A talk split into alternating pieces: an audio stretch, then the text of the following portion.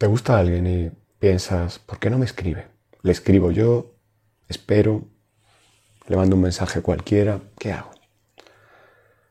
En esta época todo el mundo lleva el teléfono siempre encima, a todos lados vas con el teléfono y, y no te escribe, date cuenta, tiene el teléfono al lado y no te escribe.